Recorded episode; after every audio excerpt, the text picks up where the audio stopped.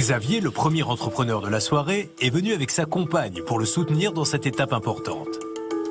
Il a un réel besoin de l'aide des investisseurs s'il veut avancer dans son projet. Et bonjour, c'est Nicolas Immobilier Compagnie, je suis super content de te retrouver dans cette émission. Et dans cette émission, on va analyser, on va savoir si tu veux être mon associé. Qui veut être mon associé? On dirait que je te propose quelque chose là. bon, allez, c'est parti. Aujourd'hui, l'émission va se découper euh, telle qu'elle a été montée pour la télévision. Mais avant, et comme d'habitude, je te rappelle que si tu veux aider cette émission à se faire référencer, laisse-lui une note là où tu l'écoutes, un commentaire, ça m'aide énormément. Et si tu veux vraiment m'aider, eh ben, tu prends le téléphone d'un ami et tu l'abonnes sauvagement à l'émission. C'est ce qui m'aide encore le plus. Les podcasts, c'est dur à référencer et, et c'est le meilleur moyen de me faire connaître. Je te remercie à l'avance et je vous remercie très très très chaleureusement pour tous vos commentaires. Je les ai tous lus, ça me fait très plaisir. Et on repart encore pour qui veut être mon associé? On a encore toute une salve d'émissions sur le sujet. Après ces quelques petites parenthèses ouvertes entre les interviews et ma petite parenthèse que je me suis autorisée avec les prémices de Warren Buffett. Vous aurez une émission sur Warren Buffett. Tu auras une émission sur Warren Buffett. Pas maintenant, mais dans pas longtemps. Dis-toi que j'arrive au bout des programmes et que comme j'arrive au bout des programmes, après je pourrai me reconcentrer et on pourra faire de l'analyse d'entrepreneur, on pourra repartir dans nos délires. Mais avant, mais avant, mais avant, mais avant, si tu veux, tu peux aller sur mon site immobiliercompagnie.com, télécharger les 100 premières pages de mon livre Devenir riche sans argent. Ou sinon, si tu veux pas les 100 premières pages, tu vas aussi sur le site, tu peux télécharger directement le livre. Sinon, tu vas sur Amazon, tu tapes riche. Et puis c'est facile, je suis en première page. sinon, tu vas sur la Fnac, il y est aussi. Et puis je te laisse chercher, il est un peu partout. Voilà, tu peux récupérer ce bouquin. C'est un bon bouquin, t'arrêtes pas au titre. Je sais que c'est un titre qui peut paraître un peu racoleur et pourtant, le titre a réellement un lien avec le livre. Bref, je te laisse découvrir ça. Je te remercie. Tu peux aussi me laisser un commentaire sur Amazon. Ça m'aide énormément. Et sinon, toujours sur immobiliercompagnie.com, dans l'onglet formation, tu as un seul programme. C'est un programme 1 million. Je t'aide à avoir 1 million d'euros de patrimoine. Je sais, c'est pareil. Tu vas dire, ah là là, décidément, avec tes noms. Hein. Et entre nous, franchement, avoir 1 million d'euros en immobilier, si tu réfléchis 30 secondes, c'est hyper simple. Et non seulement c'est super facile, mais en plus, je t'aide à les atteindre. Donc avec ça, tu fais comme tu veux, tu cliques, tu cliques et on travaille ensemble. Bref, tu sais où me trouver. Tu tapes immobiliercompagnie.com et je suis là. Bon, allez, c'est parti. On repart pour les qui veut être mon associé. Je ne sais absolument pas ce que je vais découvrir avec toi. On va partir par ordre chronologique. Ce coup-ci, je ne crois pas qu'il y ait de présentation. Donc moi, j'ai découpé juste l'intro et après, on va direct à la présentation. On va découvrir ça ensemble. Et puis, on va voir un peu bah, quelle est la société qu'on va voir maintenant tout de suite. C'est parti, Patrick Magneto. Bonjour. Bonjour, Enchanté, Xavier. Xavier et Stéphanie. Alors déjà, je ne sais pas ce qui va se passer de l'autre côté, mais moi l'idée, je l'adore. Et si elle avait existé il y a 20 ans, je peux vous dire que j'aurais été le meilleur client. Mais on va pas en dire plus. Ce que j'ai cru comprendre, et ça c'est important, c'est que cette envie d'entreprendre, elle est partie en fait d'un petit échec. Oui, tout à fait. C'est, euh, si vous voulez, moi je suis commercial de formation et après 10 ans d'expérience, c'est avéré que je me suis fait licencier. Et j'ai toujours voulu être patron. Je me suis dit, à ce moment-là, ça y est, c'est l'opportunité. Je me sentais prêt. Euh, voilà, je venais d'avoir 30 ans et, et j'avais, j'avais besoin de passer à autre chose. Là, j'interviens parce que je trouve très intéressant ce que Xavier vient de nous dire sur son parcours qui peut, je pense, pour toi, avoir un énorme intérêt. Tu sais, on a tous cette image aujourd'hui de l'entrepreneur qui réussit, gna gna gna gna gna. Et puis, on a, à contrario, tout un chacun, toi, moi, ta famille, etc. Il y a le temps qui passe. Et puis, il y a finalement ce qu'on fait, ce qu'on ne fait pas. Et des fois, on a tendance à se dire Ah ben, j'aurais peut-être pu faire ça avant. Ben, si je m'étais écouté. Et puis, il y a des fois les conseils qu'on te donne qui t'empêchent d'avancer. Tu vois un peu ce que j'essaye de te dire? En gros, il y a d'un côté la vie qu'on vit qu'on mène et qui nous emmène finalement, qui nous entraîne quelque part à, notre insu sur certains sujets, sur certains points sur lesquels nous, au fond de nous, on aimerait euh, être plus efficace. Peut-être hum, avoir mis sur pied le projet qui nous tient à cœur depuis des années. Ben voilà, on aurait pu, on aurait aimé le, faire avant. Et moi-même, je veux quand même te le partager. Euh, moi-même, des fois, je me dis sur certains points, tu aurais pu faire ça avant. Et pourquoi tu n'as pas pris cette décision avant Et j'étais en mesure de la prendre? Et je me pose ce genre de questions. Et là, je trouve qu'il a dit une chose que j'ai trouvé super intéressante. Donc, il a, dit, Xavier, j'ai 10 ans d'expérience dans le, enfin, en tant que commercial, dans le commerce, en, tant que vendeur peut-être itinérant. Enfin, quand on dit commercial, moi, je pense tout de suite à ça. Bref, 10 ans d'expérience sur le sujet. Et arrivé à 30 ans, une espèce de carrefour, je me retrouve licencié. Et il dit, je me suis senti prêt. Et je veux m'arrêter un instant là-dessus parce que j'ai deux messages à te faire passer qui sont je pense, très important. Le premier, c'est qu'il n'y a pas d'âge pour se sentir prêt et il faut pas, il faut éviter, parce que je pense que c'est ça la réalité. Il faut éviter, mais c'est pas facile. Il faut éviter de trop mentaliser, de trop réfléchir sur ce sujet-là qui consisterait à se dire j'aurais pu le faire avant, j'aurais dû, et gna gna gna, et gna gna gna. Non, tu dois te sentir prêt et tu dois pas avoir ni de regrets, ni de, comment dirais-je, de, de sentiment de frustration lié à ce moment qui sera le tien en fait. Dans nos vies, tous autant que nous sommes, toi, moi, ta soeur, ta mère, tes parents, je sais pas, les gens autour de toi, ils doivent se sentir prêts à un moment donné. Euh, moi, avec ma mère, il y avait un point que je ne vais pas développer ici, ça, tient de la vie privée, donc je ne vais pas rentrer dans le détail. Il y a juste un point sur lequel il, a fallu, il lui a fallu 10 ans avant justement qu'elle se sente prête, ou prête plutôt, pardon, prête à faire, à franchir le pas, à, commencer à accepter de voir les choses différemment.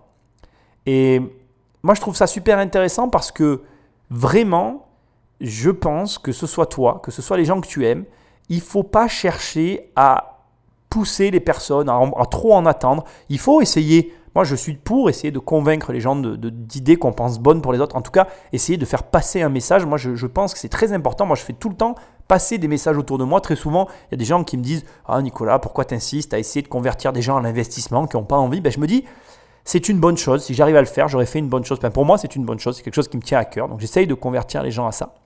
Maintenant, les convertir, mais pas les saouler, mais pas les pousser. Juste leur mettre l'idée dans la tête. Tu sais, comme Inception en fait. Insérer dans leur tête le fait qu'ils puissent le faire. Le fait que peut-être ils ont le potentiel en eux de le faire. Après, le fait que tu te sentes prêt à un moment donné de ta vie, ben, ça sera le moment où tu te sentiras prêt. Et j'en viens à ce point qui est pour moi hyper important. Pourquoi j'aime Ray Kroc? Pourquoi j'ai fait une vidéo sur ma chaîne sur McDonald's? Pourquoi McDonald's, Ray Kroc sont vraiment, c'est vraiment un personnage que j'adore? Parce que c'est quelqu'un qui a commencé réellement à construire sa carrière à 55 ans. Et je ne sais pas où tu en es de ta vie, je sais rien de toi. Mais ce que je sais, c'est que peu importe que tu m'écoutes et que tu aies 20 ans ou 50 ans, il n'y a pas de moment pour te sentir prêt. Et tu ne dois pas être vis-à-vis -vis de ça, te sentir mal ou te sentir je ne sais quoi. La seule différence, si tu te sens prêt à 20 ans que si tu te sens prêt à 50, c'est que tu vas peut-être pouvoir juste te permettre certaines largesses à 20 ans que tu ne pourras pas te permettre à 50, mais ce qui est génial, c'est qu'à 50, tu vas pouvoir te permettre d'autres largesses que tu pourras jamais faire à 20. Et du coup, moi, je ne crois pas qu'il y ait de fatalité, je ne crois pas qu'il y ait de mauvaises situations en soi. Je crois qu'il faut te sentir prêt pour faire ce que tu veux en fait, telle ou telle chose, j'allais dire, mais en fait c'est ce que tu veux réellement. Donc le premier message que je veux t'annoncer par rapport à ce qui vient d'être dit, c'est que je trouve très intéressant que quelqu'un nous parle aujourd'hui de se sentir prêt. Cette notion de je me sens prêt, elle est capitale parce que pour toi, en fait, ça signifie qu'il n'y a pas de... Il a pas de moment en fait. Des fois, il y a des gens qui disent oui, plus tôt tu commences, plus vite tu seras, gna gna gna gna. Mais non, en fait, il faut juste que tu te sentes prêt. Moi, j'aime bien raconter que parmi les, derniers, les dernières années, là, j'ai rencontré ces, deux investisseurs qui ont changé ma vision de l'investissement. Mais il y en avait un des deux qui a commencé hyper tard l'investissement immobilier. Il avait plus de biens que moi, en fait. Si tu raisonnes euh, purement numériquement, il avait moins d'expérience que moi en nombre d'années, mais il a quand même réussi à acheter plus de biens que moi. Donc, si tu vois bien que tout ne veut rien dire, enfin, rien ne veut tout dire. Enfin, tu as compris, quoi. tu vois, ce que j'essaye de te dire, c'est qu'en fait, rien n'est important dans la vie. Ce qui est important, c'est de se sentir prêt au moment où tu commences à faire les choses. Et il y a de grandes chances en fait que si tu n'es pas fait les choses avant, c'est tout simplement parce que tu ne te sentais pas, prêt. Donc sois OK avec ça et arrête, surtout arrête de te comparer. Ça, ça fait la parfaite transition pour le deuxième point. Ne compare pas ta vie à l'extérieur de ce que les autres te montrent. Cette notion où il dit je me, je, me sens prêt, pour moi, ça a une connotation sociale. C'est-à-dire qu'il euh, avait besoin de ce processus. Et il y en a qui n'en ont pas besoin. Et c'est OK en fait. La vérité, c'est qu'il n'y a pas de problème dans la vie. Il n'y a que des choses qu'on n'assume pas. Donc, assume ce que tu es, assume-le pleinement et n'écoute pas, ou en tout cas, essaye d'éviter de prendre pour argent comptant ou de, comment dirais-je, te fier à ce que tu vois. Par contre, et ça nous amène sur un troisième point intéressant, je trouve, tu peux croire en ce que tu veux.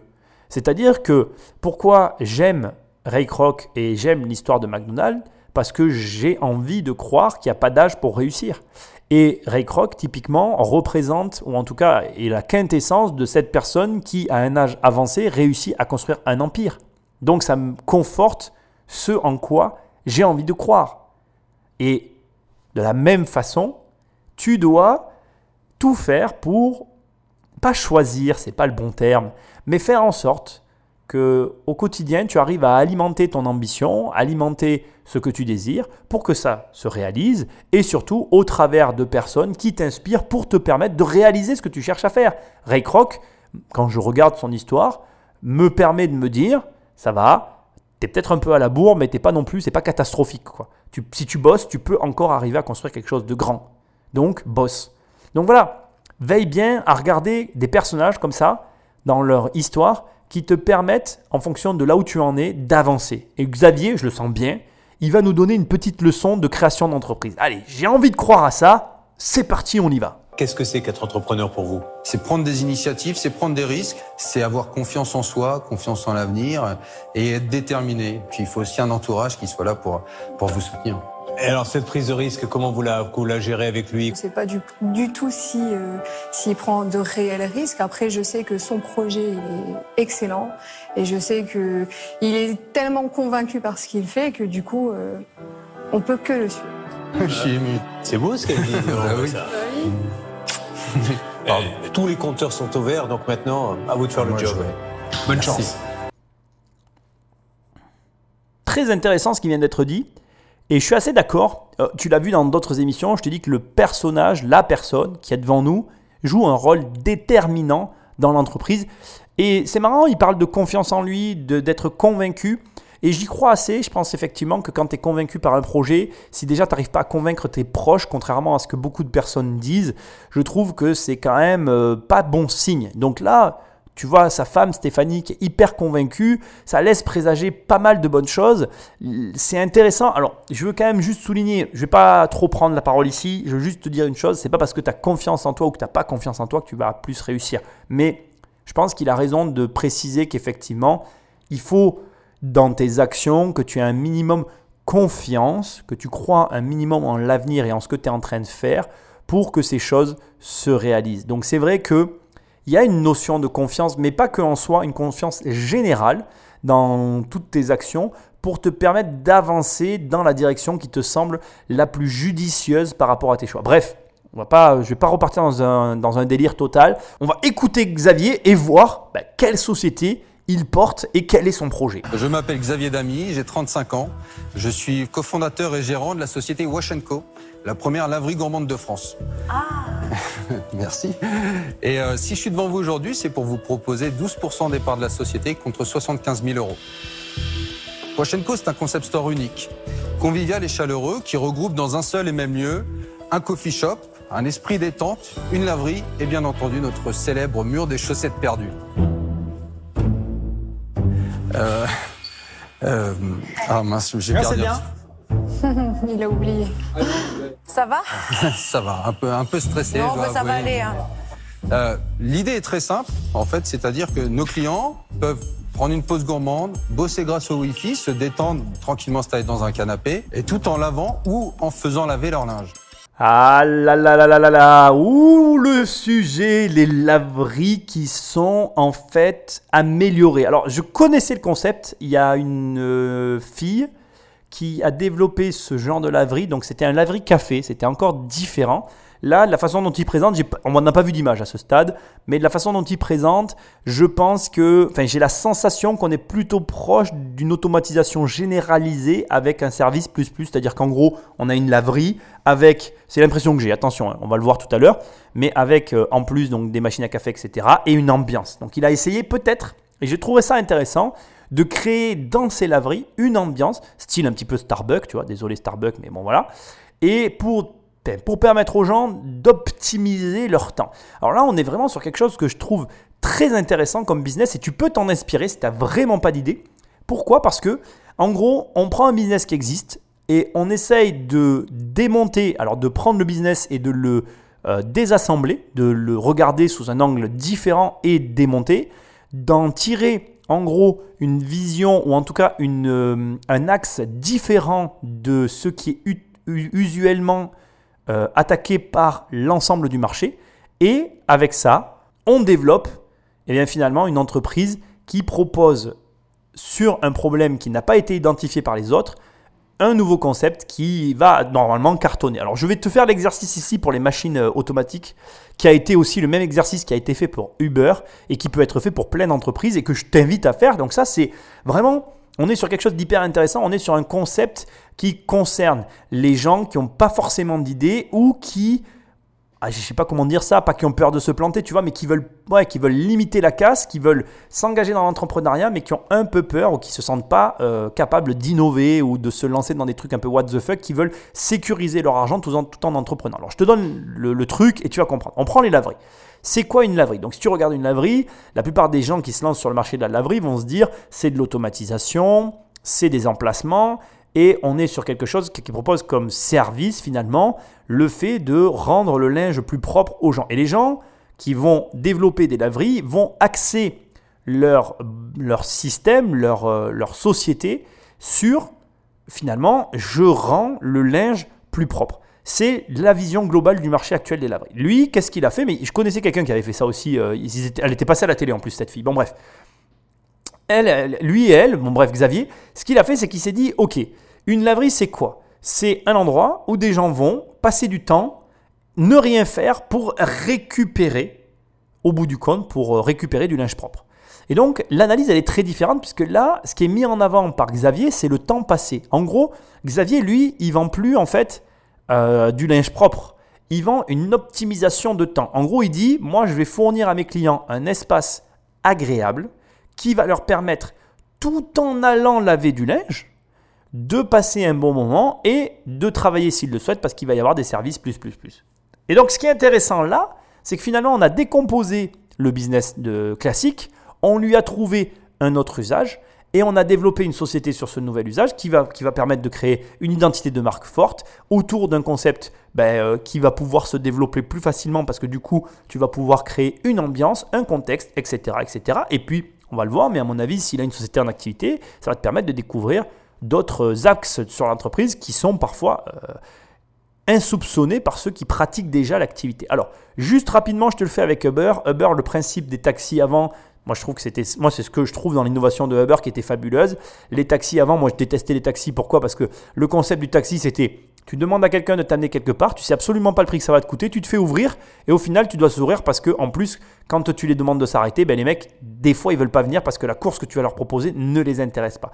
Uber lui, il a pris le pari inverse, il s'est dit on va proposer tout de suite le tarif pour que la personne si elle est d'accord en amont elle, elle, valide elle-même le prix. Donc, en fait, Uber, le principe, c'est qu'avant de valider la course, tu es d'abord le prix, tu payes avant de rentrer. On supprime l'échange monétaire entre client euh, et, et, comment on va dire et, euh, et entrepreneurs qui proposent le service. Et du coup, on peut se permettre de créer un lien différent dans le véhicule qui n'aurait jamais été envisageable dans la situation précédente. Et c'est toute la force de ces réflexions-là, qui sont pas complexes à faire, hein, eh bien, réside dans le principe de tout simplement proposer une nouvelle expérience à tes clients, une nouvelle expérience qui est tellement exceptionnelle que les clients ne veulent plus revenir sur l'ancien système.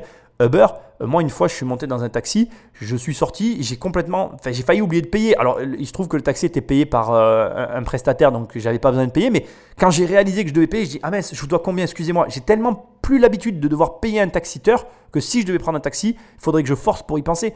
Et c'est énorme de voir euh, à quel point, quand on réfléchit comme ça à une expérience client, on peut la modifier et proposer une alternative tellement puissante que le consommateur n'envisage même plus de revenir sur l'ancien modèle. Alors là, maintenant, tu vas dire, mais Nicolas, euh, comment on fait pour faire ça Alors, c'est le principe, tu sais, tu as dû très, très, très souvent l'entendre, c'est le principe de l'avatar client. C'est-à-dire que tu prends le business model, tu le décomposes, tu prends le client, tu le, tu le définis très clairement et tu regardes finalement dans ta clientèle que fait le client ou quel est le profil du client qui vient chez toi. Tu définis très clairement une cible précise que tu veux toucher parce qu'elle correspond complètement au concept que tu veux lancer.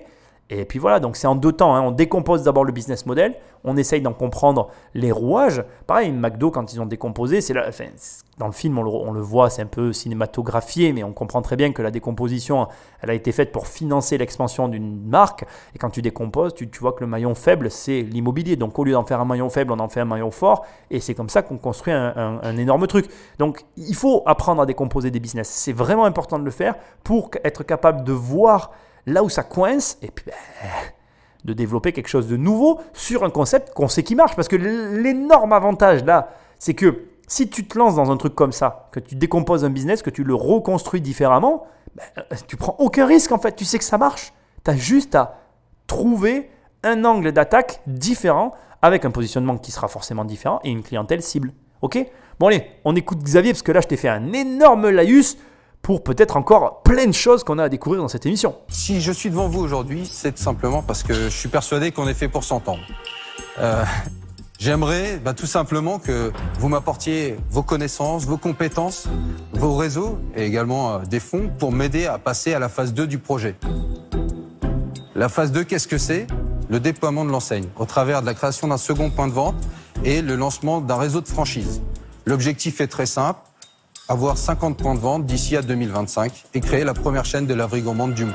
Note, et c'est hyper important, il a commencé, comme on a vu dans une autre émission, par j'ai besoin de votre réseau. Bref, il a, il a donné un ordre et il finit par l'argent. Il ne commence pas en disant je veux de l'argent. Et surtout, ce qui a été très malin, il a capté l'attention en disant on est fait pour s'entendre. C'est pas quelque chose que tu t'attends à entendre en plein pitch de vente où tu es censé mettre de l'argent. Et là, il les a captés. Quand quelqu'un te dit je sais qu'on est fait pour s'entendre et je vais faire appel à ton réseau, à tes ressources et accessoirement à l'argent, là tu te dis, voilà, tu le prends avec sympathie. Mais là où c'est très fort, et ça va rejoindre ce que je te disais avant, c'est que comme il a créé un concept, des laveries gourmandes, comme il est sur un créneau où il n'y a personne, il peut se permettre d'afficher une ambition démesurée et de prononcer les mots qu'il a prononcés. Il dit, comme euh, là je suis dans la phase 1, en gros le mec il a un magasin, la phase 2 c'est d'avoir deux magasins, la phase 3 c'est d'avoir 50 points de vente en France sous sa franchise. Et là, il dit, et à ce moment-là, on sera la première laverie gourmande du monde. Mais en fait, il ne sera pas du tout la première laverie gourmande du monde. Il est le seul à avoir inventé le concept. Donc, il sera. En gros, il a pris euh, le plus gros réseau national de laverie. Donc, je te dis une connerie, je ne le connais pas. Mais imaginons qu'il y ait une personne en France qui détienne une vingtaine de laveries. Il estime que euh, il, a, quelques chiffres internationaux en se disant, voilà, il y a peut-être quelques personnes qui détiennent 30 à 40%, 30 euh, à 40 chaînes de laverie. Bref, voilà, il a, les grands chiffres en tête et il dit, avec 50 points de vente, on est les numéros 1 du monde. Et de toute façon, même avec 10, il est, même là, il est le numéro 1 du monde parce que bon, moi je connais quelqu'un qui fait ça, mais il doit, il y en a pas beaucoup qui font ça. Et donc, si tu veux, très rapidement, comme, comme tu as un concept innovant, tu peux très vite afficher, t'afficher comme étant le numéro 1. Mais ça ne veut pas dire que tu l'es. Ça veut juste dire que sur ton créneau, tu es le numéro 1. Mais comme tu as créé le besoin, tu as créé le créneau, bah, tu es juste arrivé avant tout le monde en fait. le vrai jeu commencera le jour où il aura des concurrents qui vont se développer à son échelle et on va voir s'il se fait pas bouffer. tu vois, c'est le cas de le dire. Mais pour l'instant, et étant donné qu'il est le seul, bah, c'est vrai ce qu'il dit. Il est le numéro 1 mondial. Du coup, bon, au demeurant, il y a quand même un autre phénomène qui est caché derrière tout ça, qui est hyper intéressant à souligner, c'est que là, il tape aussi dans quelque chose de, très personnel pour les investisseurs qui l'écoutent. Si tu es investisseur et que tu as le choix entre 10 investissements possibles, et que parmi les 10 investissements possibles, il y en a un qui te propose d'être le numéro 1 mondial, dans lequel tu investis. Moi, je crois que la, réponse, elle est vite répondue. Hein, hein tu as vite, euh, réponse à ça.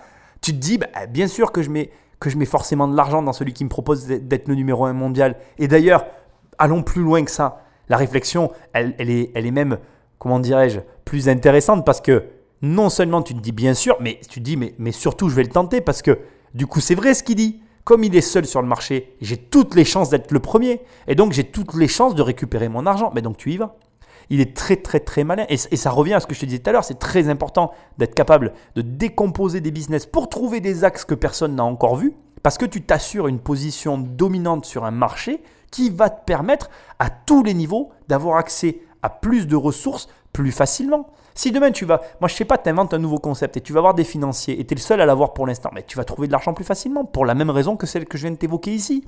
Et tu vois, ça part de quoi? D'un truc tout simple, décomposer un business. Donc, Si jamais tu hésites à rentrer dans l'investissement, là, pour le coup, je te livre sur un plateau d'argent une méthode de travail qui est hyper facile à reproduire et qui te permet à coup sûr d'aller au-delà de tes espérances sur n'importe quel marché facilement. Alors après, bon voilà, viens pas me sortir. euh, euh, là, tu vois, récemment, je roulais et j'ai vu un restaurant coiffeur. Bon, tu vois, il y a des trucs où. ah, j'avais jamais vu ça. hein. En rentrant chez moi, là, maintenant, il y a un mec qui a monté ça, un salon de coiffure restaurant. Donc, tu manges en te faisant couper les cheveux. Bon. Euh, ah, comment dire? Je suis pas chaud, tu vois. Je me dis, je mange mes cheveux en- Tu vois, tu vois, je reçois mes plats. Enfin, je sais pas. Il y a un truc qui me dérange. Voilà. Le coup de. Parce que quand je me fais couper les cheveux, tu vois. Euh, si, c'est comme la dernière fois à la sortie du confinement, j'en avais beaucoup de cheveux, tu vois, ça m'étonnerait qu'il n'y en ait pas qui tombent dans l'assiette. Je, Remarque, tu vois, c'est- pas vraiment vrai ce que je te dis parce que presque par curiosité et suite à cette émission, j'ai presque envie d'aller voir comment ça se passe, tu vois, pour, avoir un avis sur le sujet. Parce que en même temps, bon, je juge quelque chose que je connais pas, c'est pas bien du tout d'ailleurs, voilà, c'est pas bien. Mais au demeurant, je pense que voilà, il faut pas non plus tomber dans l'autre extrême. Ce que j'essaye de te dire, c'est essaye de réellement réfléchir à des vrais concepts du coup qui soient réellement là. Franchement, je trouve, que c'est vraiment nickel pour le coup. euh, tu vas à la laverie, tu sais que tu vas y passer X temps, t'as voilà, as un laps de temps. Le mec, j'imagine qu'il a fait tout un contexte. J'ai pas vu de photo. hein. Là, pour l'instant, on n'a aucune photo. Donc, j'imagine qu'il y a tout un contexte. Et du coup, c'est clair que si tu es dans le bon contexte pour bosser à la Starbucks, c'est vraiment très, très, très, très bien pensé. Allez, con- dis-nous-en un peu plus, Xavier, parce que j'aimerais bien en savoir plus quand même. C'est bien, il est sûr de lui. Vous êtes, vous êtes un grand malade quand même. Laverie gourmande. Bah ouais. Alors, mais, alors comment vous en êtes arrivé à cette idée? Ah, et, et on a dû vous prendre pour un fou quand même. Alors oui, on m'a pris pour un fou. D'ailleurs, certains doivent continuer à le faire. Mais euh, c'est très simple. Moi, je suis parti, en fait, un, un jour, j'étais en voiture, j'étais commercial, je passais devant une laverie j'ai vu des gens, mais qui s'ennuyaient. C'était écrit sur leur visage qu'ils portaient l'ennui. Et, euh, et du coup, je me suis dit, mais, mais c'est bête, une laverie. C'est un endroit dans lequel on fait venir des gens. Et une fois qu'ils sont là, il se passe rien. Note ce que je t'ai toujours répété dans ces émissions et qui a pour moi une valeur énorme. Je t'ai toujours dit que une personne qui n'a aucune expérience dans un, domaine X ou Y aura toujours de meilleurs résultats qu'un expert qui a 20 ans d'expérience. Tu sais pourquoi? Ben Pour ce que vient de nous expliquer Xavier. Xavier, en fait, de son innocence, il est passé devant une laverie, il a vu des gens qui... Il l'a dit, je les ai vus, ça se voyait qu'ils se faisaient chier à mourir, quoi. Et je me suis dit, mais pourquoi personne ne leur propose un truc à faire? Ils ont du temps à tuer, ils ont du temps à moudre. Et du coup, il a juste écouté son intuition et il est allé dans un domaine qu'il ne connaissait pas et pour lequel il avait une très forte. Alors, il a peut-être pas fait l'exercice que je t'ai donné tout à l'heure, il a peut-être pas décomposé le business, tu vois, c'est parti d'un truc tout simple. Mais en réalité, il a fait l'exercice que je te dis. Parce que pourquoi et comment une personne sans expérience peut-elle décomposer un business plus facilement qu'une personne avec de l'expérience? Je vais te le dire, c'est très simple. Parce que quelqu'un qui a aucune expérience, il va décomposer un business plus facilement parce qu'il va voir tout de suite des éléments qu'un expert, pour lui, c'est normal en fait. Ça fait partie de l'expérience client, tu vois. Presque, je suis sûr qu'un gars qui a des laveries depuis des années te dira Mais non, mais c'est normal qu'il s'emmerde, il faut qu'il vérifie, je sais pas quoi. Ils, trouveront toujours une raison à ça. Alors que lui, en fait, il s'est dit Mais c'est impossible que je laisse ça comme ça. Et il a vu que ça presque. Et donc, son cerveau a décomposé le business automatiquement, éliminant tout ce qui, aurait, qui serait venu parasiter un expert et en focalisant son attention sur un point improbable qu'il qu'il a entrepris de résorber en fait. Il s'est dit voilà, moi je vais proposer à ces gens-là, durant leur temps euh, libre, eh bien, une, une activité, une manière de faire. On va voir ce qu'il va proposer, mais je pense qu'il va en parler. Mais voilà. Donc, pareil, autre conseil, n'hésite pas à regarder des business dont, auxquels tu n'as aucune, aucun lien en fait. Parce que tu vas voir des choses que personne ne voit. Alors après, voilà, il faut que ce soit des, des choses pertinentes. hein. Je te l'ai dit tout à l'heure, je te le redis, mais il faut que tu y vois des choses pertinentes, des détails, des... Voilà, il faut que ce soit pertinent. Mais fais-le. Parce que crois-moi, tu vas être surpris de ce que tu vas être capable de faire. Et c'est vraiment surprenant de voir à quel point des gens comme ça, des néophytes, peuvent avoir des réflexions qui sont pleines de bon sens, qui sont des idées exceptionnelles et surtout qui peuvent rapporter beaucoup, mais alors beaucoup, beaucoup d'argent. Alors, juste que je comprenne, dans ce. Je sais pas comment vous appelez ça, ce café. Café ou laverie, si vous voulez, oui. Ah, Il y, a, il y a de la nourriture froide, chaude. C'est quoi la restauration là-dedans? Alors la partie restauration, on a une partie euh, sucré-salé, cake, cheesecake, carotte cake, etc. Avec euh, des bagels préparés à la demande, euh, des, du moins des sandwichs avec des différents pains, des buns, des pains Donc une toastés. cuisine. Alors une saladette. Une Saladette. Oui, pas besoin de haute, d'extraction. euh. Exactement. On voit les photos là. Voilà. C'est vraiment un café, quoi. J'ai souvent des gens qui rentrent, pensant que c'est un café, qui rentrent et qui bloquent sur les machines, qui regardent en se disant Tiens, vous avez des machines à laver. et je lui ai dit Bah oui, c'est un, c'est un café Mais laverie. c'est extraordinaire ça, parce qu'on a besoin de surprises aujourd'hui. Mais je suis d'accord. Les, magasins physiques sont un peu désertés. Pour faire venir les gens, il faut donner des raisons supplémentaires. Parce que Qu'est-ce que ça sent quand on rentre Un mélange entre la lavande et le chocolat? Bah, du coup, tu as l'impression d'être chez toi. Mais c'est exactement ça. C'est exactement ce que les ça. gens cherchent aujourd'hui dans les, les points de vente physiques. Conséquence très intéressante et euh, que Catherine, la dame en rouge, vient de nous mettre en avant, c'est qu'effectivement, aujourd'hui, euh, à l'ère euh, d'Amazon et finalement à l'explosion euh, de, de la livraison à domicile, déplacer les personnes, ça devient compliqué quand tu vois que les drives sont pris d'assaut. Bon, en plus, on est post-confinement, donc c'est vrai qu'il y a eu un mode de consommation qui va évoluer. Ça remarque, même si l'émission date un peu maintenant, elle est d'autant plus perspicace que pour que les gens se déplacent aujourd'hui, il faut leur donner des raisons. Et Xavier répond tout à fait honorablement en disant, mais écoutez, euh, moi c'est vrai que quand les gens rentrent, ils sont surpris de voir des machines parce qu'ils ont plus l'impression euh, d'être dans un café. Et quand ils rajoutent, ou en tout cas qu'un élément vient d'être rajouté en disant le but c'est de leur donner l'impression d'être chez eux, je crois que la clé, alors moi j'ai vu des photos, alors déjà si tu veux voir un petit peu à quoi ça ressemble, tu tapes Wash Co avec le et, tu sais le symbole comme Dolce et Cabana, donc Wash Co et tu verras les photos. C'est vrai que moi je pousserais encore plus le vis à l'intérieur de, la laverie pour donner la sensation que finalement on est à la maison. Je pousserai le vis au point où les gens en rentrant auraient l'impression de rentrer dans, un- dans une habitation chaleureuse. J'essaierai au maximum de, donner cette impression. Là, quand tu regardes les photos, on est vraiment entre quelque part le café et le, le Starbucks, qui est déjà très très bien, hein, je ne vais pas te mentir. Moi j'ai les photos devant les yeux, je suis euh, très très très très très agréablement surpris du rendu général. Quand tu vois ce qu'ils servent, ça fait même envie d'aller consommer chez eux. On est vraiment sur quelque chose qui a été très très bien brandé, qui a été très bien réfléchi.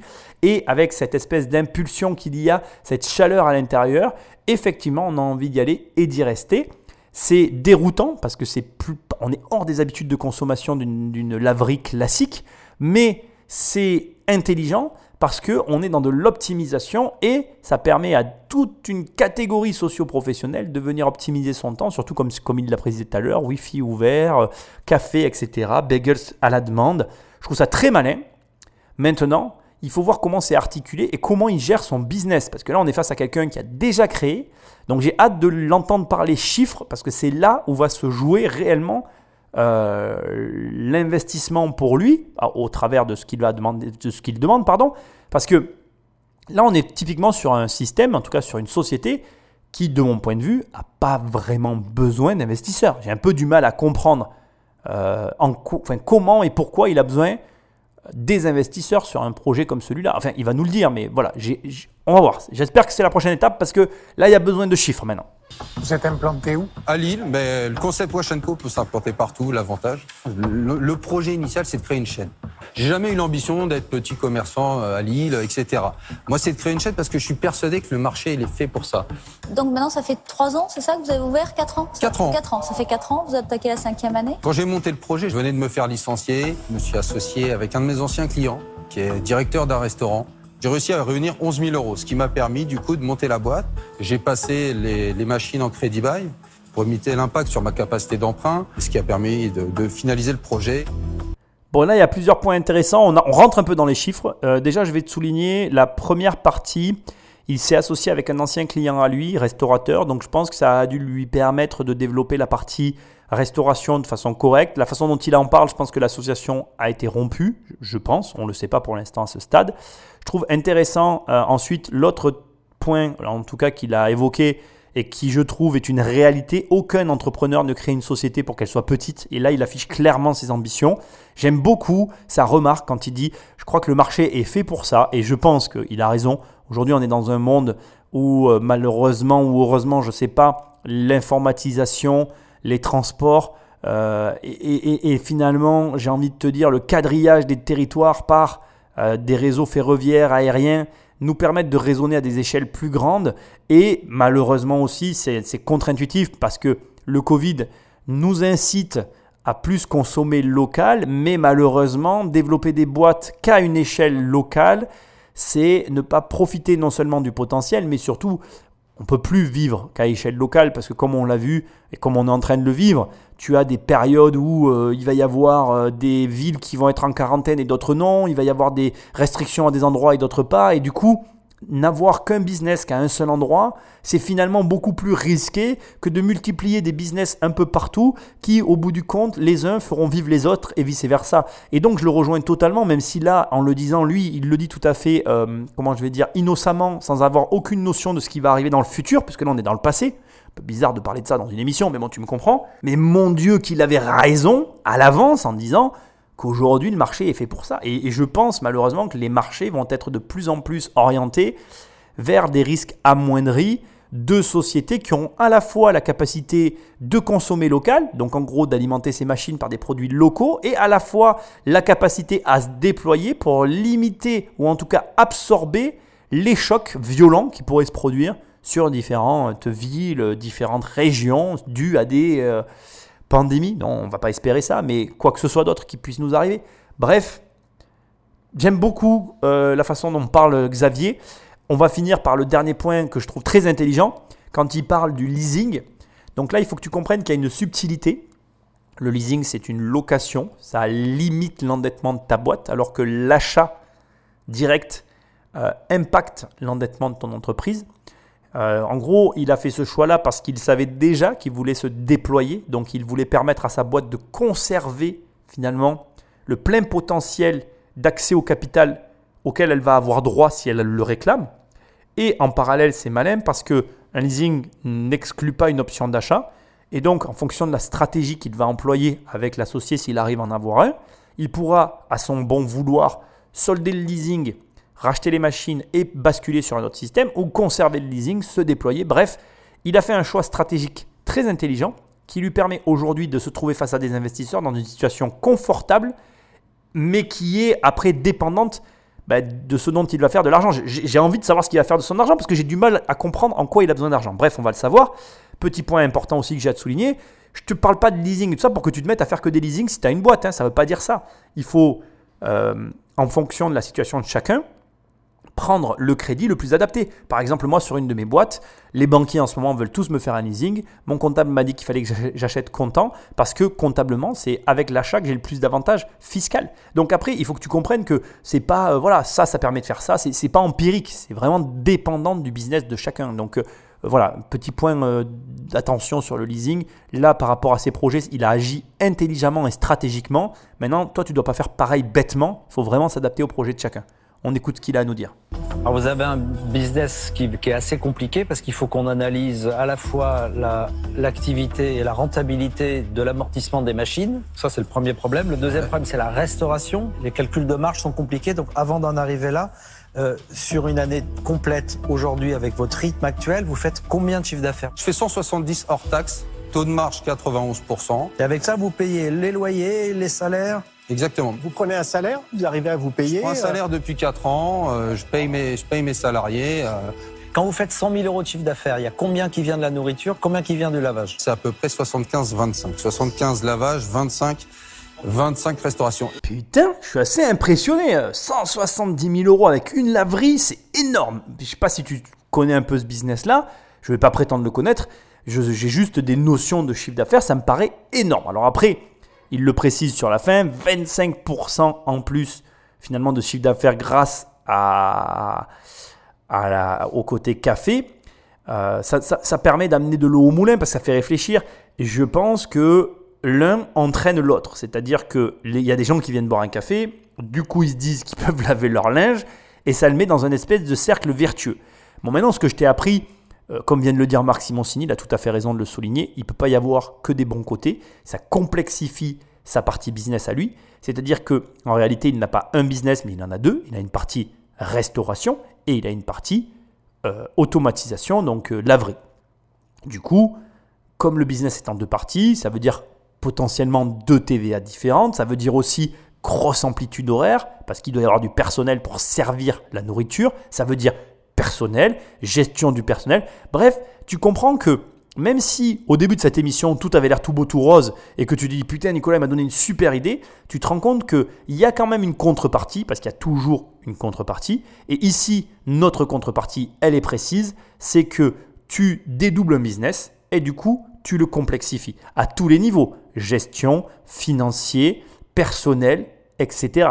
Donc, c'est une garantie de réussite aussi parce que un double business, ça veut dire que tu n'appuies pas euh, ton entreprise sur un seul point, mais sur deux. Ce qui veut dire que, comme je l'ai dit tout à l'heure, l'un entraîne l'autre, mais à contrario, ça entraîne des problématiques de gestion.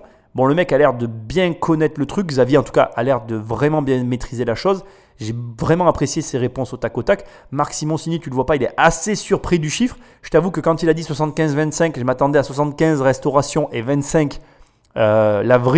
Du coup, non, c'est l'inverse. C'est très agréablement surprenant. Et aussi de bon augure parce que ça, veut dire qu'en fait, euh, le business reste quand même au départ la laverie. Maintenant, je reste convaincu de ce que je te dis depuis le début.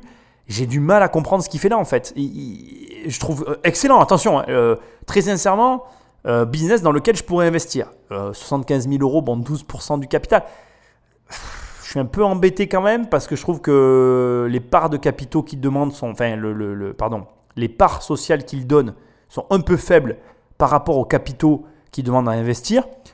Bon, après, ça fait 5 ans qu'il fait. Une entreprise qui a 4-5 ans d'existence, elle a passé les seuils critiques. En plus, il se paye. Là aussi, on a un détail hyper important. On est face à quelqu'un qui prend un salaire et qui vit de son activité, ce qui est très très rare en France. Hein. Il y a beaucoup de chefs d'entreprise en France qui ne vivent pas de leur activité, ce qui est une énorme erreur. C'est un curseur qui doit être vraiment déterminant pour toi si tu te lances. Hein. Vraiment, si tu lances ton entreprise et que tu ne peux pas en vivre ou que une personne ne puisse pas en vivre à l'intérieur, c'est problématique. Mais bon, je suis assez bluffé euh, par ce que je viens d'entendre. Je reste sur ma faim. J'ai du mal à voir pourquoi il va chercher du financement externe, surtout quand 75% est, généré, 75% de son chiffre d'affaires est généré par de l'automatisation. Pour moi, il a les moyens de se financer de l'intérieur, mais j'attends un peu plus d'explications sur le sujet avec euh, grande impatience. J'entends, c'est logique, la, la, demande que vous avez d'essayer de, séparer la partie lavage de la partie, de la partie restauration. Et ce que je veux dire, c'est qu'en fait, tout se nourrit. Euh, les, deux vont ensemble, c'est vraiment un nouveau modèle. Parce que l'idée qu'on se fait de l'extérieur, c'est que les gens qui viennent laver régulièrement chez vous, est-ce qu'ils ont la capacité à, euh, à se restaurer et à euh, vous générer du chiffre d'affaires sur la partie euh, restauration Je vous dirais, oui, c'est la priorité qu'on a. Et non, en fait, la, ma cible est plus large que simplement les étudiants. Ma vraie cible, c'est les célibataires. C'est les 20-35 ans qui représentent un marché énorme, du moins. Vous, vous en savez, vous en savez quelque chose. Mais voilà, c'est ce marché-là. Et parce, pourquoi? Parce que ce sont des gens qui sont principalement urbains, qui vont du coup vivre dans des petits habitats. C'est clairement mon cœur de cible. Vous êtes dans les quartiers installés dans un quartier populaire quand même généralement. Ouais, bah, c'est aussi l'avantage d'un concept comme Washenko, c'est que aujourd'hui pour installer une boutique, j'ai pas besoin d'aller m'installer en centre-ville, de payer un pas de porte hors de prix ou quoi que ce soit.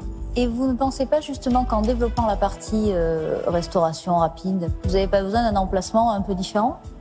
Bah non, les emplacements où je vais me positionner sont des emplacements où vous avez de la population, mais qui vont pas forcément être recherchés par des coffee shops, etc. C'est d'aller chercher le mec qui habite à côté et qui, avant d'aller au bureau, bah, va se prendre son café chez moi le matin avant d'aller prendre son métro. C'est d'aller chercher les gens qui bossent autour, qui bossent dans les commerces autour et qui vont venir faire leur pause déjeuner chez moi. Je discutais avec un de mes clients qui me m'expliquait, ça faisait deux ans et demi qu'il venait chez moi. Il m'a dit, bah ouais, je suis venu une première fois parce que je voulais, en attendant de m'acheter une machine, et finalement j'en ai jamais prise. Et ben vous voyez, c'est ça. La dernière phrase est hyper importante et je suis sûr que tu l'as pas compris. Il vous dit, et eh ben voyez, c'est ça. Et toi, tu l'as pris pour le mec, il a jamais acheté la machine à laver et il continue à venir laver son, son linge. Mais en fait, je vais te dire quelque chose. Tu sais où est-ce qu'elle est la grosse arnaque de son business? Tu sais quelle est la particularité d'un café en fait? Quand tu vas dans un café, je sais pas si tu sais, mais tout le monde parle avec le cafetier. Et tu sais quel est l'énorme avantage, la plus-value de Xavier? Ils viennent te la donner sur un plateau d'argent. Xavier parle avec ses clients. Il connaît très bien ses clients. il connaît très bien sa clientèle et tu remarqueras que dans l'échange qu'on vient d'avoir, lorsque Delphine de Montélimar lui dit Est-ce que vous n'auriez pas intérêt de mieux positionner vos laveries pour la partie restauration et augmenter la partie restauration? Il répond non du tac au tac parce que justement, il a compris quelque chose. Il a compris quelque chose qui est encore plus intelligent, qui est caché derrière Washenko. C'est qu'en fait, lui, au lieu d'aller se dire je vais augmenter mon panier moyen et je vais aller chercher le CSP, pour lui vendre le café hyper cher comme Starbucks. Non, il a dit Starbucks, tous ces gros cafetiers qui ont une cible très précise, bah, eux, ils visent des gens qui ont de l'argent, qui sont pour le confort et à qui ça, ça les fait mousser de pouvoir se payer un café à 10 euros. Et eh ben moi, je vais aller dans les quartiers où ces gens-là vont pas. Donc je vais encore sur une nouvelle niche de marché où finalement il y a peu de monde et je vais aller chercher ces clients-là qui eux n'ont pas d'endroit où aller. Pourquoi il a dit ça? Et c'est très malin. Il a, il a donné au moins deux arguments qui sont réellement valables. Pas de pas de porte, pas de droit au bas, appelle ça comme tu veux et surtout des loyers moins chers parce que boudés par ben, toute une tranche euh, des commerçants parce que ne rentrent pas dans la cible de leur clientèle à eux. Mais lui, comme déjà il est dans une cible de gens qui n'ont pas les moyens de s'acheter une machine à laver, et c'est ce qu'il te dit en filigrane, c'est très très très très très malin, comme il est déjà dans cette cible, quitte à être dans cette cible, à avoir une rétention inutile, il l'optimise en leur vendant quelque chose. Et alors franchement, honnêtement, le concept est ouf. Hein. Vraiment, le mec a vraiment trouvé euh, presque un petit monopole, en tout cas une niche de marché inexploitée et où, franchement, entre nous, bah, il y a de l'argent à se faire parce que 170 000 balles de chiffre d'affaires par an avec un seul point de vente, mais en fait, euh, franchement, mais bravo à lui. Alors certes, après, à mon avis, entre les salaires et les machins, sa marge finale doit pas être, enfin, le restant, parce que c'est ça en fait, le reliquat de fin doit pas être énorme, mais bravo à lui, il n'y a rien à dire. 170 000 euros sur un business comme ça, bien sûr que c'est duplicable. Et bien évidemment, comme il a, à mon avis, une carte et qu'il connaît déjà, au bout de 5 ans d'exploitation, ses best-sellers au niveau de la vente et tout, la, prochaine étape pour lui, elle, est, effectivement logique. Elle est dupliquer le modèle. Du coup, je me dis qu'il n'y a que deux options. Donc, soit il finit étal et il fait de la marge, mais bon, comme il se paye, ben voilà, il n'a pas l'argent pour aller lever les fonds soit effectivement il y a une donnée que j'ai pas que je vais découvrir avec toi et ce sera la donnée qui fait qu'il est là et qu'il demande de l'argent. Mais dans les deux cas, peu importe, il est vraiment sur un segment de marché qui est parfait. Il connaît exactement ses emplacements, il connaît exactement ses clients parce qu'il parle avec eux. Et ça, tout à l'heure, au tout début de l'émission, je t'ai dit qu'il fallait que tu décomposes des business mais il faut que tu parles avec tes clients. Il n'y a pas d'autre solution pour décomposer un business. Certes, au départ, c'est parti de j'ai vu une laverie, je me suis dit que les gens, se faisaient chier, je vais m'engager sur ce marché. Mais après, il s'y est engagé déjà, donc il est passé à l'action et ensuite, il a parlé avec ses clients. Alors tu vas me dire, il est cafetier, c'est plus facile pour lui. C'est vrai, mais toi, il faut que tu parles avec tes clients pour trouver ce qu'ils veulent. Et ça, ben, personne ne pourra le faire à ta place. Et tu sais quoi, ce qui est génial? C'est que maintenant que je te l'ai dit, tu n'as plus d'excuses pour pas le faire. Ceux qui font de la laverie pure, j'en connais sur Bordeaux, euh, qui s'en mettent plein les poches, hein, parce qu'ils ont un modèle économique qui est très rentable. Il n'y a que la laverie, il n'y a pas de personnel, alors que là, vous, êtes une laverie, mais vous rajoutez du personnel, euh, les investissements, la marchandise, c'est pas rentable, c'est clair. Alors, vous voyez ce que je veux dire? Ceux qui font de la laverie pure, c'est peut-être triste, mais par contre, euh, lui, il a le sourire, quoi, hein, même si à l'intérieur, c'est triste. Euh, J'entends hein, le business modèle des laveries traditionnelles. C'est un modèle qui, en effet, qui a, qui a fait ses preuves. Maintenant, ce que j'essaye de créer, c'est autre chose. Donc forcément, c'est difficile au début. Il y a six ans de ça, je savais pas le quart du tiers de ce que je sais aujourd'hui. Du moins, voilà, j'ai appris à devenir chef d'entreprise, j'ai appris à, j'ai mué, j'ai grandi, j'ai dû prendre des risques. Je suis un petit artisan, euh, j'ai fait les choses comme je vous dis. Vous voyez, c'est moi qui, c'est moi qui ai fait le placo, c'est moi qui ai gratté les murs en briques, et, et je développe au fur et à mesure. La partie salée, c'est quelque chose que je fais depuis un an. Maintenant, il faut le temps que ça s'installe. Il faut le temps aussi que de passer ce truc-là. Mais votre idée, elle est bonne. Attention, moi, j'essaye juste de vous ouvrir les yeux sur le contexte du modèle économique. Et j'entends je vous dis pas qu'on ne peut pas travailler dessus, qu'on ne peut pas essayer de le faire évoluer positivement. Si je suis devant vous aujourd'hui, c'est justement, c'est pour ça. Xavier, là, sur cette objection, je suis désolé de te le dire, et si tu m'écoutes, euh, je m'excuse doublement. Euh, ta réponse n'est pas bonne et je pense que tu avais. Alors, soit ça a été coupé et je ne l'ai pas vu, c'est une possibilité très euh, réelle, hein, parce que je n'arrêterai jamais de te répéter que ces émissions que nous on écoute sont recoupées au montage, donc peut-être qu'on n'a pas eu la réponse de Xavier Total. Bon, voilà. Au demeurant, ce qui a été mis à l'écran ne va pas du tout. Tu aurais dû répondre à ça. Effectivement, donc ce qu'a dit Marc est, une objection réelle et tu peux l'avoir Et ça peut s'objecter aussi à ce que je te disais tout à l'heure, c'est-à-dire que décomposer un business et le complexifier, ça peut, comme le dit Marc, ne pas valoir le coup. C'est-à-dire que là, euh, dans le mélange total du chiffre d'affaires, peut-être que en fait la laverie éponge ni plus ni moins que les dettes du restaurant. Et comme il y a un mix de tout ça et que ça se complexifie au niveau comptable, le chef d'entreprise ne le voit pas et peut-être, comme lui fait remarquer Marc, que effectivement, eh bien, euh, comment sa formule n'est pas opportune à un marché qui est de facto au départ très rentable. Mais moi, ce que j'aurais eu besoin d'avoir et que Xavier aurait dû préparer, c'est par exemple un comparatif de chiffre d'affaires d'une laverie traditionnelle avec la sienne. Si par exemple, admettons qu'une laverie moyenne tourne environ à 70 ou 80, même à les 90 000 euros de chiffre d'affaires, et que lui fait le double, le double, avec 75% de laverie, comme il l'a très justement dit au passage précédent, une activité nourrit l'autre. Et les gens qui viennent, finalement, en n'achetant pas de machine parce que c'est sympa, augmentent son chiffre d'affaires et augmentent aussi sa portée parce qu'ils en parlent autour d'eux. Et donc, Marc aurait dû avoir non pas une réponse approximative à demi-mot de Xavier, mais une réponse sous forme de schéma en montrant voilà le chiffre d'affaires d'une laverie traditionnelle, voilà mon chiffre d'affaires, voilà exactement le taux de rétention. Aujourd'hui, une laverie, elle peut être équipée de tout un tas d'appareils qui lui permet, tu vois, par exemple, de mesurer très précisément ce qui s'y passe.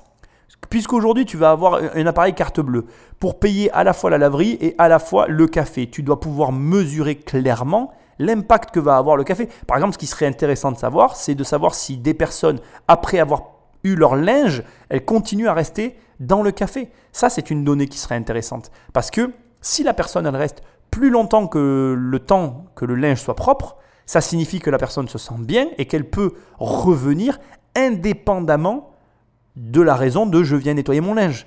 Et là, on n'est plus du tout dans la situation que Marc est en train de nous énumérer. Et inversement, là où Marc a raison, si les données vont dans l'autre sens, ben, effectivement, c'est euh, la laverie qui supporte le, le, comment dirais-je, le, euh, le système de, le système de, de, de, restauration.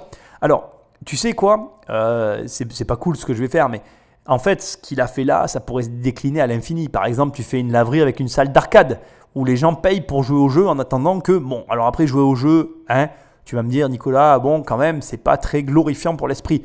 Bon, voilà, c'est une idée que je lance comme ça parmi tant d'autres. Il y a mille et une façons de développer un double business model sur un premier business tel qu'une laverie, puisque la laverie étant automatisée, tu permets à ton client de faire autre chose tout en étant là, puisqu'il doit y être le temps que ce soit terminé. Tu vois ce que je veux dire? Donc, le seul défaut de ce qu'on écoute maintenant, c'est qu'on n'a pas eu de réelle objection à ce que nous a dit Marc. Marc est quand même professionnel de la restauration, qui vient nous prouver que finalement, le restaurant a un intérêt à être présent ici.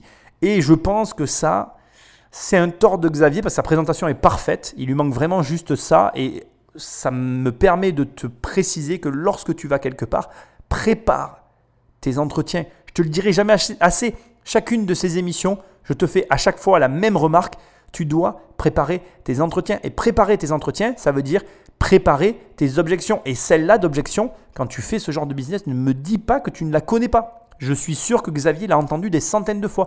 Il aurait dû faire ses devoirs et se préparer à finalement ben, montrer des tableaux, montrer des chiffres d'affaires de concurrents pour montrer un peu où lui se situait par rapport aux autres. Quand tu vas avoir un chiffre d'affaires qui est deux fois supérieur à tes voisins, ben, Marc, il peut penser un peu ce qu'il veut. quoi. Tu doubles le chiffre d'affaires. Tu vois ce que je veux dire? Alors, je ne sais pas s'il double le chiffre d'affaires, mais du peu de ce que je pense savoir sur les lavomatiques, j'ai la sensation qu'il fait réellement un très gros chiffre d'affaires pour un seul point de vente. Qu'est-ce que vous voulez faire avec les 75 000 euros que vous demandez? Tout simplement créer un second point de vente et le lancement de la franchise. Moi, ce que je fais à Lille, je peux le faire à Paris, je peux le faire à Bordeaux, je peux le faire à Londres, je peux le faire à Berlin, je peux le faire à Tokyo. Moi, mon, business, alors oui, il est différent, oui, il n'est pas encore au top, etc. Mais euh, l'idée, c'est ça, c'est vraiment d'avoir un nouveau lieu. Je pense que vous pouvez m'aider, avec votre expérience, vous avez réussi. Et moi, c'est ça que je viens chercher. Moi, encore une fois, j'ai fait ça avec mes mains, avec pas grand-chose. Et je suis sûr qu'il y a un petit truc, un petit truc. Ce que je vous demande, c'est un petit truc. C'est un petit truc. Bon, il a été clair, en fait, il veut les 75 000 euros, c'est à mon avis l'investissement minimum pour le deuxième point de vente. Bon, je reste sur ma faim. J'ai du mal à comprendre pourquoi il n'a pas du capital et pourquoi il se finance par des investisseurs et pas par un autre système. Ça me, ça reste pour moi, euh, si tu veux, une société comme celle-ci qui normalement est rentable, puisqu'elle l'est, euh, sinon il ne se payerait pas. Elle devrait avoir les fonds ou en tout cas euh, les ressources pour financer son deuxième point de vente. Voilà, je suis désolé, c'est très abrupt. après, il demande 75 000 euros pour 12%. Euh, moi, j'aurais tendance à rehausser si je devais investir, là, tu vois. Soit j'augmenterais euh, les parts dans la boîte, soit je diminuerais le capital par rapport euh, aux parts qu'il demande. En gros, je lui, dirais, là je te le dis, tu vois, c'est un genre de boîte où je pourrais investir, parce que je pense que c'est un business model qui est cohérent je lui dirais en gros typiquement, euh, ben, soit je te file 35 000 euros et, je garde 12%, soit si tu veux 75, très bien, c'est 25%. Tu vois, je lui dirais un truc comme ça. On va voir ce que les autres vont dire. C'est la première fois que, que tu m'entends dire ça dans une émission, parce que je suis très partagé et je reste convaincu que ce genre de système fonctionne. Je trouve ça génial, moi, de venir ajouter un service additionnel à quelque chose d'existant et du coup de se positionner sur un nouveau marché où il n'y a personne. Donc je pense que réellement, il a raison. Il a un truc dans les mains qui a développé. Par contre, voilà, je ne comprends pas pourquoi il n'a pas l'argent, ou en tout cas, il n'est pas allé lever des fonds auprès d'une banque. Euh, moi, très très très clairement, comme je fais que te le dire, je me considère plus comme un leveur de fonds auprès des banques. Et bien du coup, euh, personnellement, je me sentirais tout à fait capable d'aller lui lever des fonds auprès à la banque, en tout cas, enfin, personnellement, voilà. Euh, c'est ce par quoi je commencerai d'ailleurs. Mais bon, bref, autre débat, autre sujet, on va pas s'étaler. Du coup, ça me perturbe dans mon jugement et c'est ce qui fait que je suis mitigé. On va voir ce que vont dire les autres. Mais je pense que c'est qu'il va trouver financement parce que c'est cohérent et que honnêtement, c'est un projet qui est largement viable à l'échelle qu'il nous témoigne. C'est-à-dire que je pense qu'il a raison, que ce qu'il fait là, il pourrait le faire ailleurs et que du coup, pourquoi il n'irait pas le faire dans plusieurs villes en même temps Moi, je, trouve franchement que vous avez une bonne dynamique, vous avez pas mal de bonnes idées. Après, en effet, il faut essayer de développer le côté, euh, le côté restauration parce que sinon, c'est pas rentable. Moi, j'ai juste identifié ça. Voilà, je ne trouve pas la, rentabilité du modèle économique. Euh, donc, par rapport à ça, bien sûr, je vais passer. Décidément, quand un des deux marques parle, c'est jamais le bon moment. Alors, quand Marc le professionnel de la restauration commence et te dit j'ai identifié un point de faiblesse sur le point de restauration, c'est pour ça que je passe pas, tu détruis le poussin dans l'œuf. quoi. Bon, c'est audible, euh, tu peux pas lutter contre euh, ce genre de remarques et tu peux pas non plus empêcher le fait que cette remarque va plomber l'état d'esprit des autres euh, investisseurs. D'ailleurs, si je faisais partie du staff de la chaîne, je demanderai en fonction des secteurs d'activité que, par exemple, là, j'imposerai que Marc parle en dernier. Et même, je vais aller plus loin que ça, si j'étais euh, sur le, plateau et que, par exemple, en face de moi, il y a un mec qui parlerait d'immobilier, je dirais, écoutez, je vais parler en dernier parce que comme c'est mon métier, bah, forcément, je vais avoir euh, une opinion euh, tranchée sur le sujet. Et du coup, je ne veux pas influencer les autres. Là, clairement, moi, ça m'agace un peu qu'à chaque fois, on laisse parler en premier ceux qui vont influencer le plus le groupe. Et là, tu ne peux pas nier qu'un professionnel de la restauration qui dit devant tout le monde non, il y a une faiblesse, j'y vais pas, ça va pas influencer les autres qui peut-être avaient un avis positif. Bref, au demeurant, il a peut-être effectivement une faiblesse au niveau de la restauration qui pour moi est largement compensée par le système des laveries euh, automatisées qu'il y a derrière.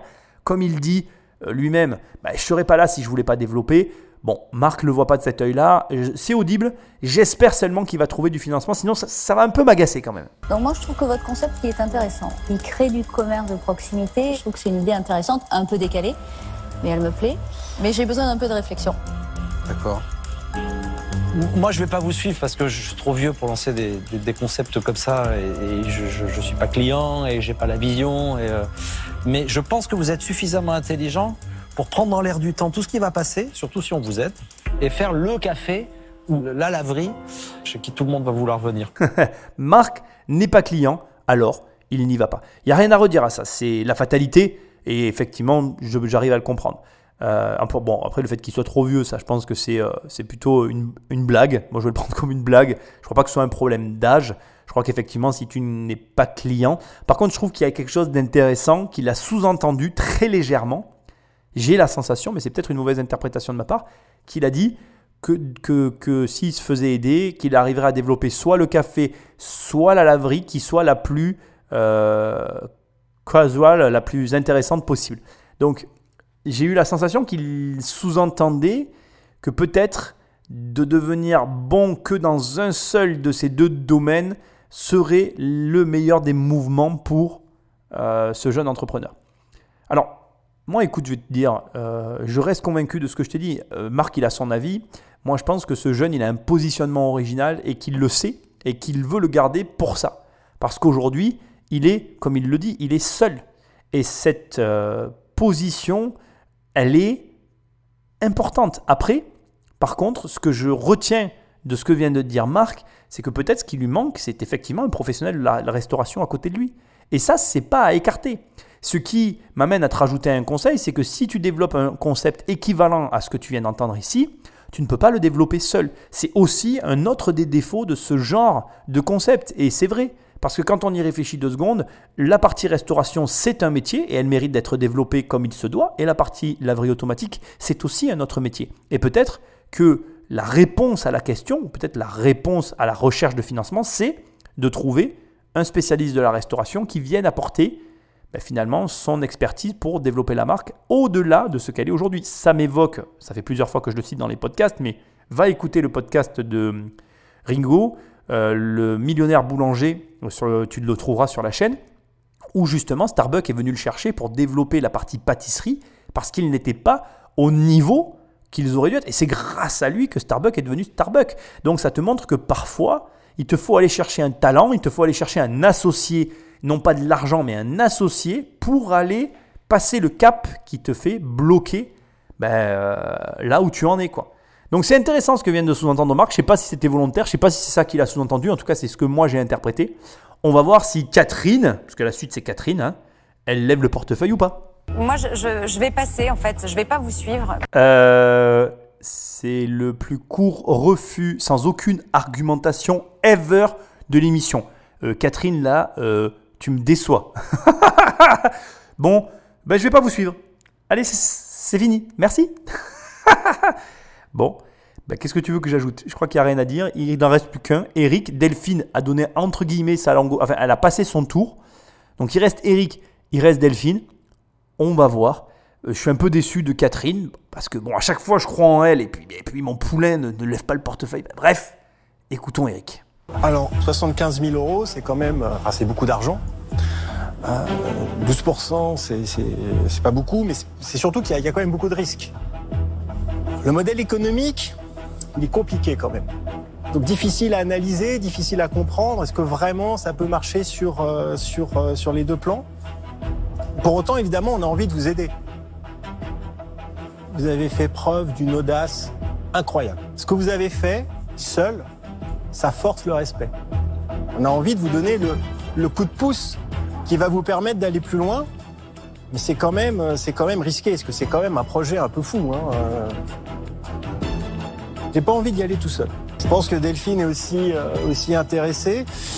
Euh, je vais vous faire une proposition qui va être conditionnée à ce que quelqu'un d'autre euh, vienne la compléter. Je vais proposer la, la moitié de l'argent, mais pour 15%.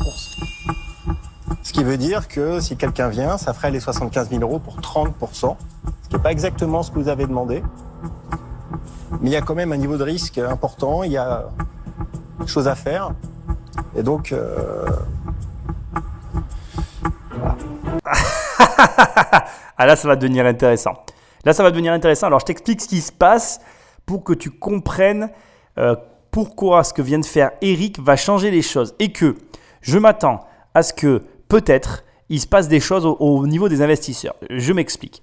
Eric vient de faire un mouvement très intéressant qui est bien mené. On a, je te rappelle la situation, donc tout le monde a dit non globalement. Hum, là, c'est mal barré. En gros, Eric est le dernier à parler. On sait toujours pas ce que pense Delphine. Eric suppute, suppose, je sais pas ce qu'il faut que je dise, mais tu as compris, que Delphine est intéressée. Du coup, il lui tend une perche pour essayer de la motiver, parce qu'à mon avis, il se dit, elle est entre deux feux, tu vois, elle hésite. Et peut-être que si moi, j'arrive à orienter la négociation en notre faveur, je la convaincrai de me rejoindre et de limiter mes risques. Donc je m'explique. On était à 75 000 euros pour 12%. Ce qui fait que du coup, euh, l'investisseur récupère 12% de la boîte et euh, il a une voix dans la société, il met de l'argent, euh, et quelque chose d'intéressant. Là, donc, ce que je t'avais dit, on a Eric qui baisse finalement l'argent qu'il donne, mais et qui augmente sa prise de part dans la société. Donc il dit en gros, moi je te donne la moitié, donc pour faire simple, on va arrondir à 80 si tu veux bien, il dit en gros je donne 40 000 et je prends 15% de la boîte. Ce qui, fait que pour que tu aies tes 75, il faut que quelqu'un rajoute 40.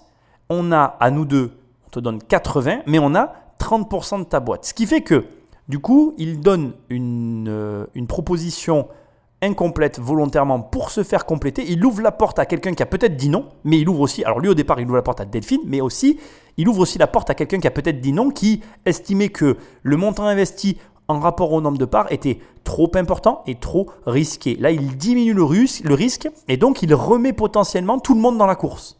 Et c'est hyper intéressant, je trouve, parce que ça, c'est une leçon de négociation pour toi. Ça te montre que même quand tu crois que c'est perdu, c'est jamais perdu. Il te faut juste trouver l'axe sous lequel tu vas pouvoir redonner de l'élan à une situation qui semble être arrêtée.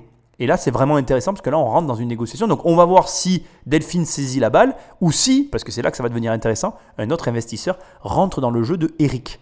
C'est parti Alors. Ah, moi, je vais me permettre de revenir dans la course. Eh ben, on n'est pas couché là. Alors, c'est vrai que j'étais sorti, mais bon, personnellement, je peux répondre favorablement à ta demande, Eric. Et ça serait avec grand plaisir que, je, que je l'accompagnerai au niveau où tu as demandé, parce que je pense que c'est justifié, parce qu'on a beaucoup à vous apporter, plus que l'argent. Donc là, pour l'instant, on aurait une proposition, vous auriez 75 000 euros sur deux personnes pour 30% de votre boîte. Donc là, Delphine, est-ce que tu fais mieux, moins bien? Est-ce que tu participes? Est-ce que tu sors? Ah, j'adore cette émission, c'était obligé. et là, ça devient vicieux parce que, bien évidemment, Marc rentre. Et là, dans la tête de Xavier, ça doit être en ébullition, en ébullition, pardon. Ça doit bouillir parce que du coup, tu as un professionnel de la restauration qui peut t'accompagner. Professionnel qui, je te rappelle, est à l'échelle nationale. Donc, il n'y a pas qu'un enjeu derrière cette proposition financier. Et Marc le sait, il appuie dessus. Pourquoi? Parce que non seulement il y a un enjeu financier, mais il y a un enjeu d'économie d'échelle. Du coup, tu vas peut-être pouvoir te permettre de te fournir là où. Enfin bref. Et puis il y a un enjeu... Bref, il y a visibilité, il y a tout. Et là, ça transforme même ce qu'allait sûrement proposer Delphine, parce que du coup, elle est blo... En fait, je t'explique. En matière de négociation, il y a plusieurs choses qui rentrent en ligne de compte, dont aussi le nombre d'offres possible que peut avoir une personne. Et là, du fait qu'il y ait plusieurs offres qui sont en train de s'enchaîner, enfin il n'y en a qu'une pour l'instant, mais du fait qu'il y ait déjà une proposition, ça ne permet pas les mêmes largesses à Delphine que ce qu'elle avait au départ. Delphine, elle a pris la réserve. Pourquoi? Parce que elle a eu raison. Si elle avait été la dernière à parler et la seule à proposer quelque chose, elle était en position de force et elle aurait pu peut-être actionner des leviers, etc. Je ne sais pas. Là, elle est dans un netto. Elle est assez restreinte en termes de propositions. En clair, soit elle abonde, elle va dans leur sens, elle rentre dans ce qui va devenir un trio pour investir dans la boîte, soit elle fait une contre-proposition, soit elle propose ce qu'a demandé Xavier. En fait, ils viennent en gros de cadrer le débat et si débat il y a, il faut que soit elle se démarque, soit elle offre ce qui a été demandé. Elle n'a pas 36 solutions. Si elle rentrait avec eux, ça n'aurait plus de sens, à mon, mon humble avis. Bon, ensuite, il y a un dernier point que je veux quand même te souligner qui est intéressant, c'est que tu remarqueras qu'une opportunité qui, enfin, que quelque chose qui n'est pas une opportunité peut en devenir une en fonction des circonstances. Et ça, c'est vraiment très intéressant et important pour toi parce que euh, là, s'il n'y avait pas eu euh, Xavier, oui, c'est ça. Si Xavier avait pas fait sa proposition, eh bien, ça n'était pas une opportunité pour les autres. Et là, d'un coup, il fait une proposition et ça devient une opportunité pour Marc. Et donc, ça veut dire que ce qui est valable ici l'est valable aussi pour toi à d'autres échelles dans le business de manière générale. Donc, ne crois pas qu'il n'y a pas d'affaires pour toi. Il y a tout le temps des affaires. Il te manque juste parfois un élément, parfois deux éléments, parfois une autre vision, parfois un associé pour rendre une situation complexe en une situation d'opportunité. Et là, c'est très très intéressant parce que tu viens de voir comment une situation s'est transformée en un claquement de doigts parce qu'un mec a dit, eh ben moi, je suis prêt malgré tout à assumer cette partie-là. Donc si quelqu'un complète, on y va. Et c'est devenu une opportunité. Je trouve ça mais hyper intéressant. Alors, moi, je veux, je veux m'investir et et faire avancer le, le, concept et le projet. En revanche, vous avez expliqué tout à l'heure que vous aviez un co-investisseur. Quelle est la répartition des parts? Aujourd'hui, on est deux actionnaires, moi à 83% et euh, mon associé Stéphane à 17%. Moi, ça me gêne d'avoir un pourcentage qui soit inférieur à votre premier associé. Donc, euh, moi, je souhaite avoir minimum 17%. Pour combien de sous? Vous demandez 75, donc je vous donne ce que vous ah. demandez. Toute seule? Exactement. Tu n'as pas besoin de t'associer à deux? Je n'ai pas besoin de m'associer. Il y a deux offres. Il y a une offre à 75 000 avec 30% et un accompagnement d'Eric et de moi, et une offre de Delphine à 75 000 pour 17% de prise de participation. Voilà, tout simplement. Deux offres différentes. Voilà de très belles offres, mais... Euh, Alors moi je trouve, encore une fois, bah, moi je suis passionné par tout ça, donc euh, je trouve ça hyper intéressant. Tu as euh, d'un côté donc un accompagnement de valeur. Marc, hein, moi je, pense que Marc a une réelle valeur et Eric fait juste un, effet de compensation sur le risque. De l'autre côté, tu as Delphine qui a quand même un hôtel qui je pense est aussi quelqu'un de valeur. Hein. Je, minimise personne d'ailleurs, Eric aussi a beaucoup de valeur, attention. Hein. Mais pour le business qui est là, il faut savoir choisir ses associés. Un restaurateur, c'est une vraie valeur ajoutée. Dernier point, et je veux quand même le préciser, je trouve anormal qu'on nous apprenne, enfin on, s'en doutait qu'il y avait un associé, mais on l'apprend à la fin, effectivement il a 17% de départ, la demande de Delphine elle est légitime. Pareil, ça, ça fait écho à tout ce que j'essaye de t'apprendre, à tous les niveaux, que ce soit dans le gratuit, dans le payant, partout.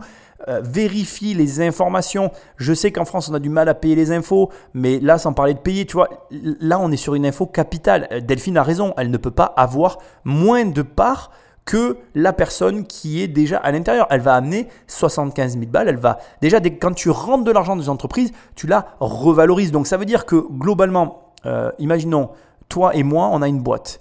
Non, on va pas faire ça. Toi et un membre de ta famille ou de tes proches, vous avez tous les deux une boîte. J'arrive et j'amène de l'argent, je rentre dans la boîte. Ben, je vous fais un cadeau.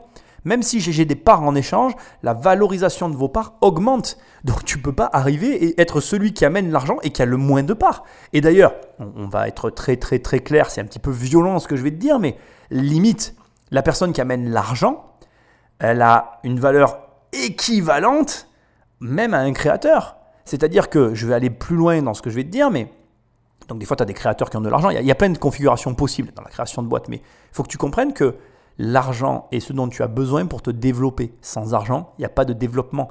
Donc celui qui a l'argent, il a une valeur intrinsèque presque égale au porteur de projet. Alors ça, te fait penser à quoi? Ça te fait penser à Facebook, à la fameuse scène où le mec il est en, face des deux frères, il dit mais euh, vous êtes des grosses merdes, si vous aviez dû faire Facebook, vous auriez fait Facebook, vous l'avez pas fait, vos gueules. Mais oui et non, les deux frères avaient le fric pour le déployer. Il se trouve que les nouvelles technologies du web ont diminué le besoin en financement, mais ils l'ont pas annihilé. On a toujours besoin d'argent pour se développer. Et donc si tu amènes de l'argent, il faut que tu laisses des parts à celui qui finance, parce que la personne qui finance, elle permet l'expansion qui permet de passer à l'échelle supérieure. Et ça, je suis désolé, mais c'est nécessaire dans une progression et donc ça a une valeur qui est difficilement entendable, mais parfois égale au créateur ou même à la personne qui a malheureusement le savoir-faire. Voilà, nous sommes donc pendus à vos lèvres pour la, décision. Merci de, ces deux propositions qui sont vraiment euh, très très très belles. Euh, mais mon choix va se porter sur euh, la proposition de Delphine. Bah, bravo, bravo. Soyez fiers d'avoir réussi quand même à convaincre euh, trois membres présents là et non des moindres, mais bravo pour le choix. Au revoir et à bientôt. Et à très vite, Delphine. Chapeau, chapeau. Merci. Non, mais franchement, 3 sur 5, c'est balèze. Bon, bah, c'est un choix logique, légitime, puisqu'en fait, il a préservé ses parts sociales plutôt que le capital. Euh, même si au final, c'est pas vraiment une question de capital, mais vraiment une question de part sociale. C'est-à-dire qu'en gros, euh, pour moi, euh, l'avantage de l'offre de Marc et Eric, c'est qu'il y avait Marc. Et effectivement, à la fin, tu l'as entendu, mais Marc a dit Vous pouvez être fier d'avoir converti trois membres du jury. Moi, je le vois même pas comme ça. Il faut être fier d'avoir converti Marc, un restaurateur qui voulait se joindre à l'aventure. Quand tu sais que le mec n'est absolument pas cafetier, il avait, avec Marc, accès à une expertise d'une valeur largement supérieure à l'argent que pouvait donner Delphine. Après, attention, je minimise pas Delphine, qui a quand même une société qui fait plusieurs milliards d'euros de, enfin, qui fait un milliard, je crois, d'euros de chiffre d'affaires et qui en plus gère un hôtel. Donc, elle a aussi une connaissance dans le domaine et dans le métier.